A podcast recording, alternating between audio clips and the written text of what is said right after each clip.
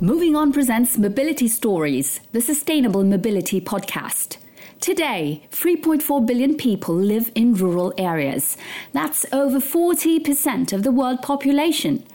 Although there are big differences between countries with Asia and Africa among the most affected areas, the challenge of making mobility accessible to all is huge. Many point to the risk of a two speed dynamic as we develop and deploy new mobility solutions. On the one hand, dense, well connected areas are benefiting from technical progress and gradually abandoning individual vehicles for shared modes of transport, which are more environmentally friendly and economical for users. On the other hand, Rural areas and small towns may seem at times condemned to rely almost exclusively on the car to get around.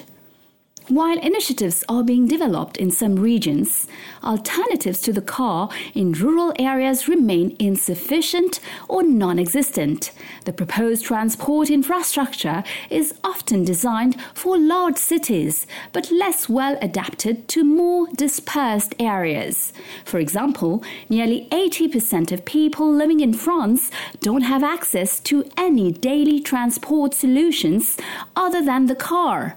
So, what mobility solutions to connect and serve outlying communities.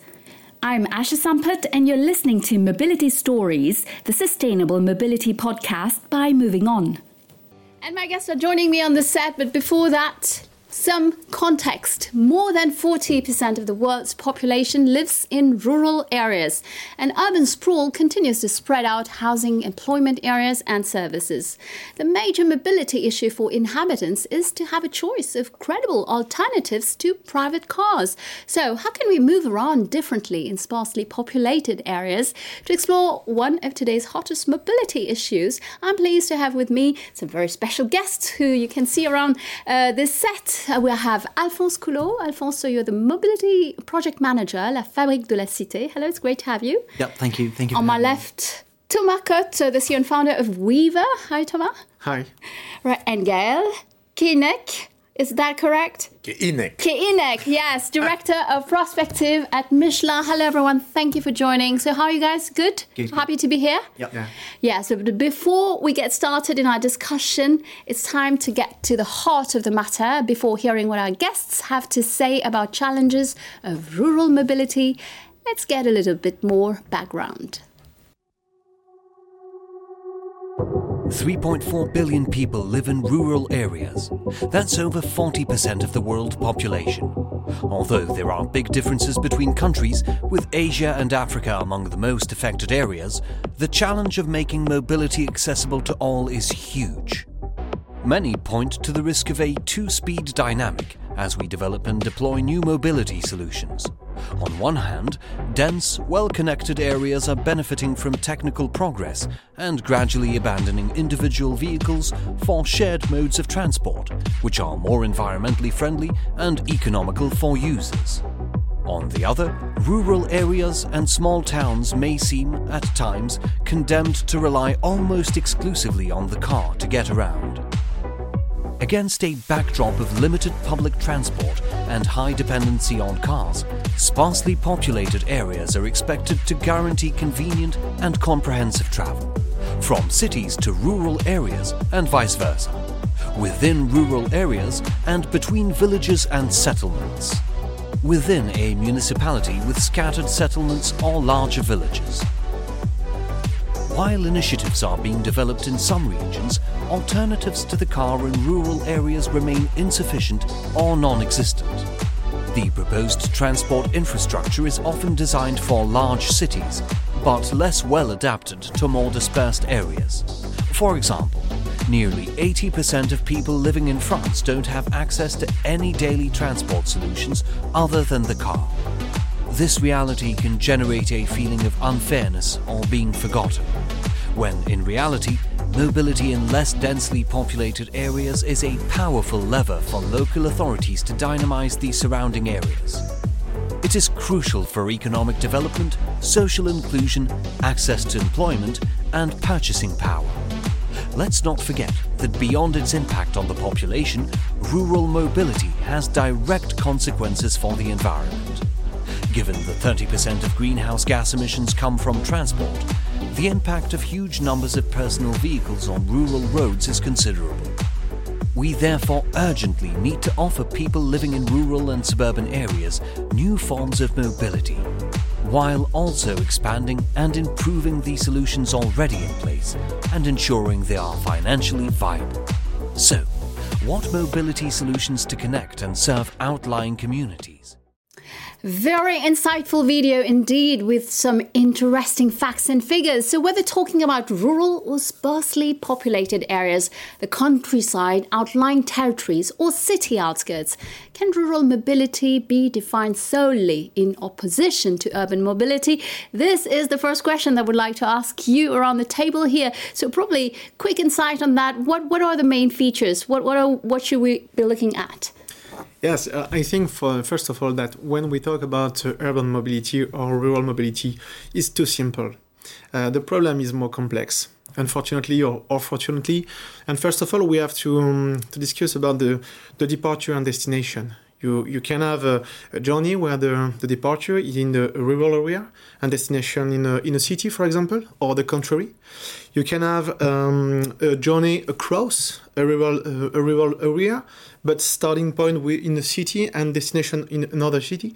And you, and you can have all these kind of, of travels. So, um, in fact, it's not too simple. And after that, there is the motive. It's, it's an, a normal homework uh, travel. This is for uh, for shopping. This is for health, for administration, or things like this. And for me, the, the third characteristic is the, the infrastructures. We can we can define the mobility um, like if like if uh, the, the infrastructures uh, are the same. Mm. there is a rural area where there is transportation mode, for example, and uh, others where there is nothing. And we have to combine all these things. So we can define it in, in an opposition mm-hmm. between urban and rural area mobility. Thank you, Thomas. Uh, Alphonse and Gaël would like to have quick reaction on what you heard, but also in the video, the figure 80%, that's huge, and that's in France, for example. So maybe briefly. Yes. Um, it's an issue for all, all the world and including the, de- developed country, but there are m- real big differences uh, between rural inhabitants in the world. Much more between rural inhabitants than between urban inhabitants. There are much more differences between a French uh, rural inhabitant and a Pakistanis one than two urbanites from Karachi or, or Paris or wherever. So it's it's really very very different and depending on the some indicators like the rural accessibility index uh, in uh, I think half of the, of the world, at, at, least all Africa that you know very well, mm-hmm. uh, more than half of the people are living more than two kilometers of a of a whole season road. So uh, so even if in France we have re- real issue, uh, it's also issues of inequalities between ur- urban and and access to jobs and this kind, this kind of issue. Let's not forget how different it is all, all over the world and um, based on the level of development and infrastructure density of, of, a, of a, country. Alphonse, your perspective? Maybe to, to finish with an, an, another figure, you have like 85% of driving people driving alone in the cars. So that's like to see how huge the step is uh, before we actually like provide some solutions to the rural areas. And I think you were right. Like it all depends on what you do and why you move. Mm-hmm. Like we can probably have something regular if you move every day at the same time in the morning or in the evening, like to go to, to school or to go to work. That could probably work like for public transport.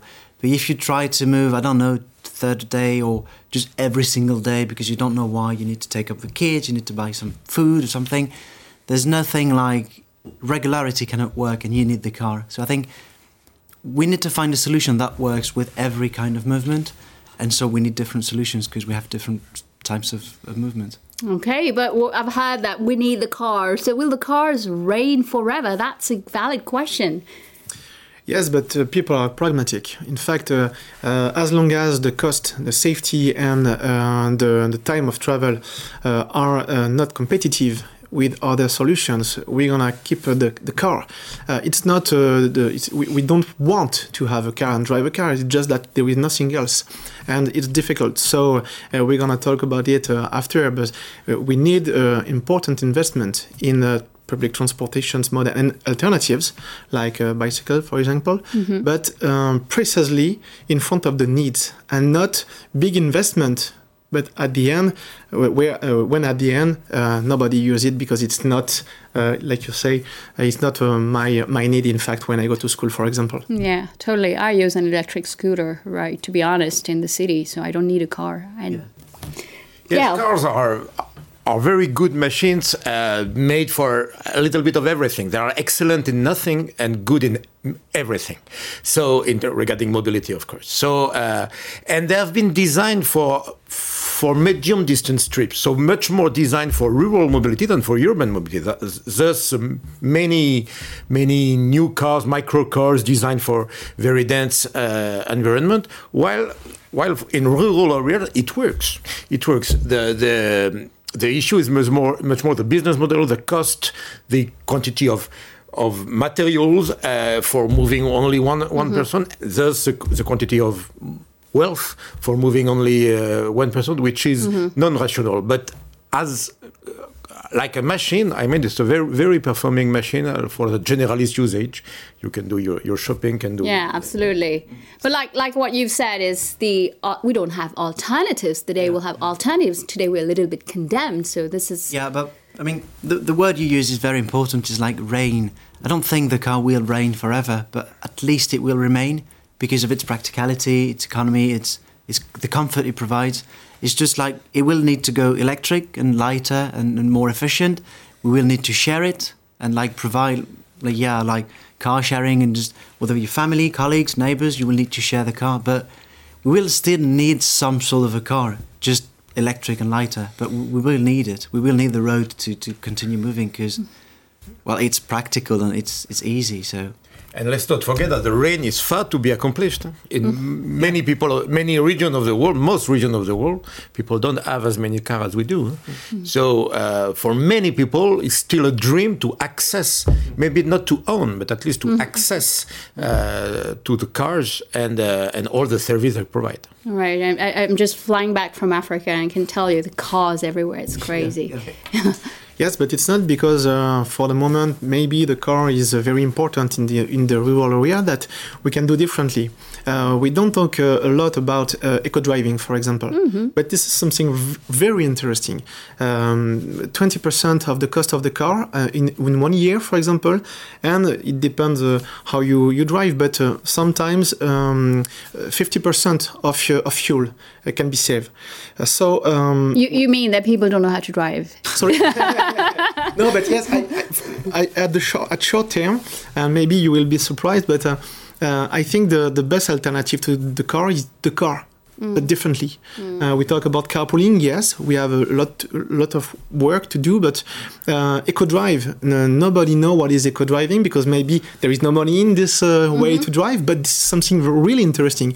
If you save uh, half of the fuel, this is like if there is w- one car, uh, uh, one car on the road and not two. So it's something really interesting. There is a, uh, there is something uh, else. It's uh, the the um, park and ride, the public transportation dedicated parkings. When there exists, it's really interesting. You go to the to the to the, the periphery of the town, and after that you take public transportation. Right. So we mentioned a couple of things: uh, cycling, walking, electric scooter. Right. So, but uh, in sparsely populated areas, we, we can't use these kind of modes of transportation. So today, are there alternatives that really work that exist? What can you share? First, it depends on the, on the journey. I think that below 10 kilometers, you can uh, use bicycle once they are assisted electrically, which, which is a, a revolution actually for many people. And uh, also, same also for the autonomous shuttles. Uh, for short distance, even if it's still a bit slow, uh, for short distance, it, it works. So, um so it, de- it depends on, the journey. The, the, one of the issue is that we use always the same tool for any kind of, of journey by, by lack of uh, alternatives and by, by lack of offering, and maybe by, by inertia also in our behaviors. But um, once uh, where it's difficult, it's where you go from a very sparse uh, re regions to go to, to a city, and uh, if there is no uh, no facility to to ease the multimodal approach, mm -hmm. like we have in many middle towns, even in France, still, uh, then it's very difficult to to avoid using the car, and the car is also very practical for to make trips when you drop the, the children, you, you make your shopping, you, you make multi things that you will hardly make with uh, alternative mode. Now, if we get back to what's happening in, in cities, for example, we're speaking a lot about decarbonisation. So, all these wide-reaching initiatives, you know, to decarbonize transport, which which is a priority, right? So, is it not going to threaten or overshadow rural mobility issues? This, what, what do you think? One way to, to see differently the problem could be to, um, to drive the services to the rural uh, area. If you can work on your little town, if you are uh, health, if you are uh, the, the, ability to do shopping and a school, uh, you don't need to move. In fact, you don't need to go to the city every day. So if we can't do differently, if we have to, to keep the car for the moment, maybe we could um, drive the services in this kind of area, mm-hmm. which is not the case for the moment. You don't have Uber Eats in a little town. No. So uh, why do you have a school or things like this? This is maybe a, a way to at the, at the short term to uh, to have an alternative, not a mobility alternative, a non-mobility alternative. Any views? Yeah. One of the issue of the decarbonation is probably that today uh, the fossil fuels are not expensive enough to sustain alternative business models and sustain alternative technologies.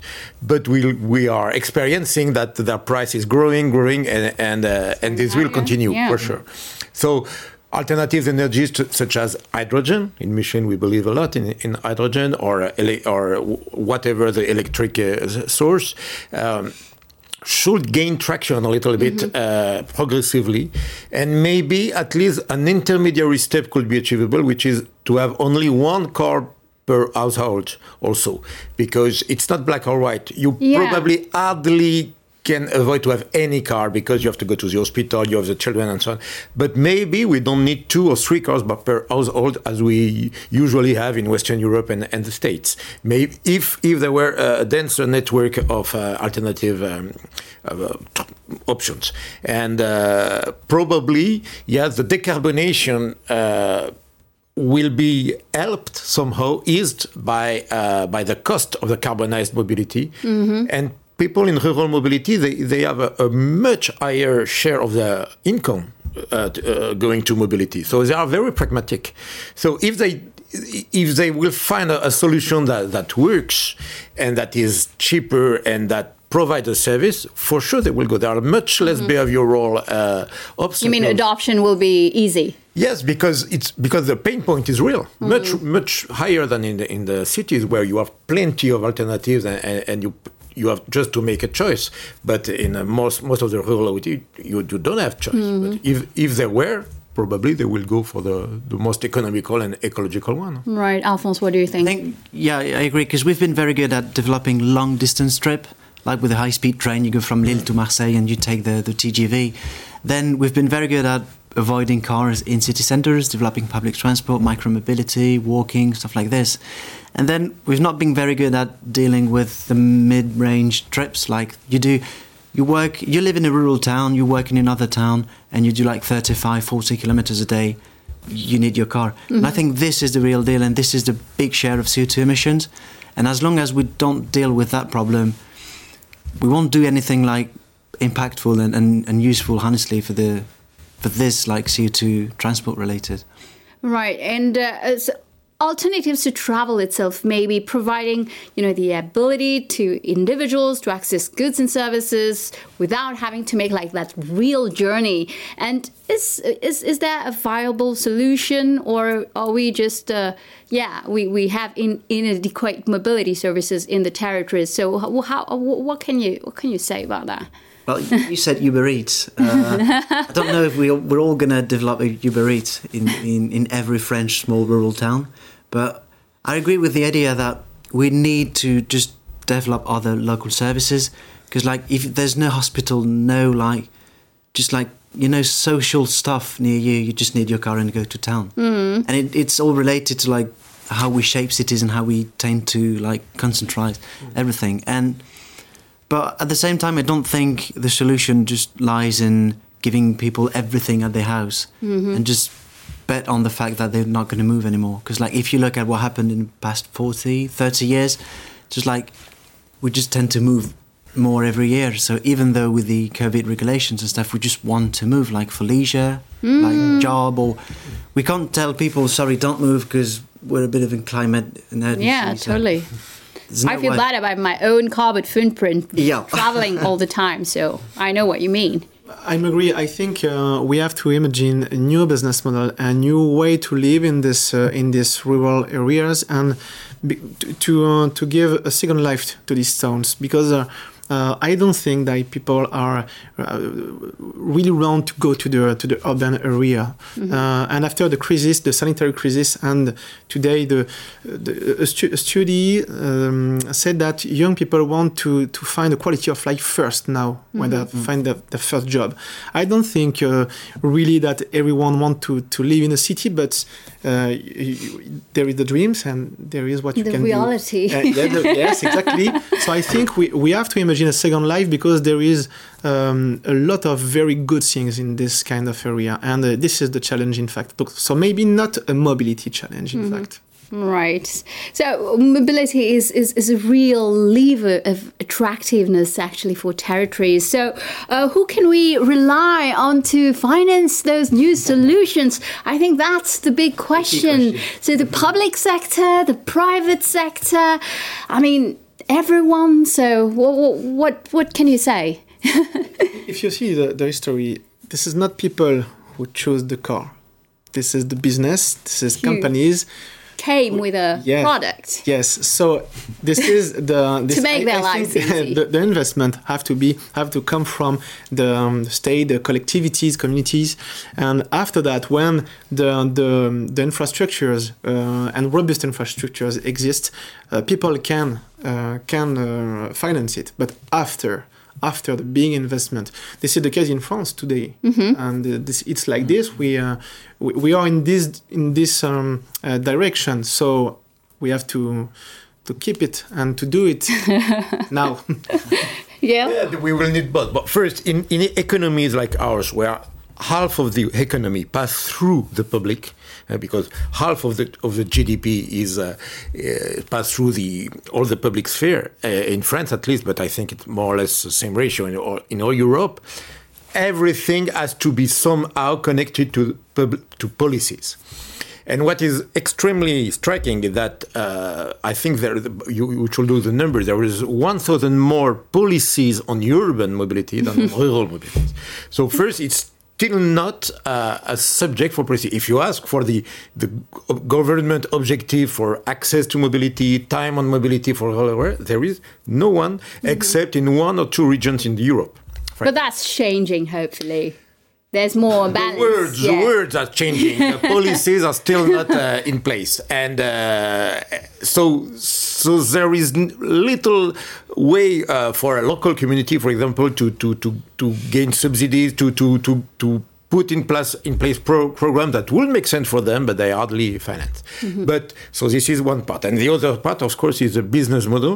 The business model compared to alternative uh, so so as long as the carbonized fossil fuels are so cheap, uh, as cheap as they still are today, and uh, probably the, it will be hard to finance uh, mm-hmm. electric uh, mobility at large scale, right. but unfortunately, to some extent, it's it's it's coming, and and and very in very short time, probably two or three years, it will be even more economically rational, even in a, in France uh, to uh, or for, uh, wherever in Europe uh, to go electric.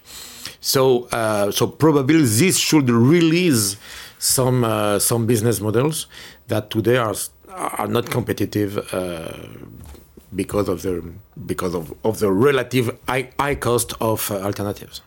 Alphonse, I think quickly, like we need to work on three things, like infrastructure and making sure the infrastructure follows the the innovation.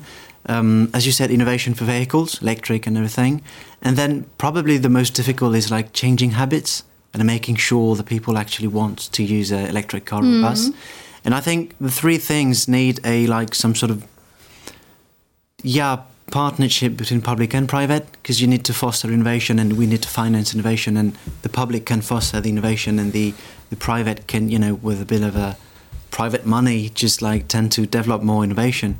And this is how I think we can work on going net zero for transport is using the three and if, if we forget the social aspect or the infrastructure aspect we just we don't really make any impact at all so Mm-hmm. You're right. we need the three engines basically well electric engine but we need three Can we engines slight- slightly disagree? It should- yeah, totally, Yeah, really. totally. That's No, because when I hear changing habit, I'm always a bit skeptical because I, I, I'm not sure that there are so unchangeable habits. I'm just I just think that there are not there are business models that are not customer centric enough. So if really it works because because people they have pain points they have uh, they need uh, they need to move and they need to move at a cheaper price because the, the, the price of mobility for rural income is very Yeah, high very high. very high and it's very unfair and also the car only system is very un- unfair for many people the senior the young the very Mm-hmm. poor that uh, so if if we collectively probably with the help of, of policies manage to to make a real customer centric business model i'm sure they will take off Mm-hmm. people will change their habit for Mm. better this is what we hope.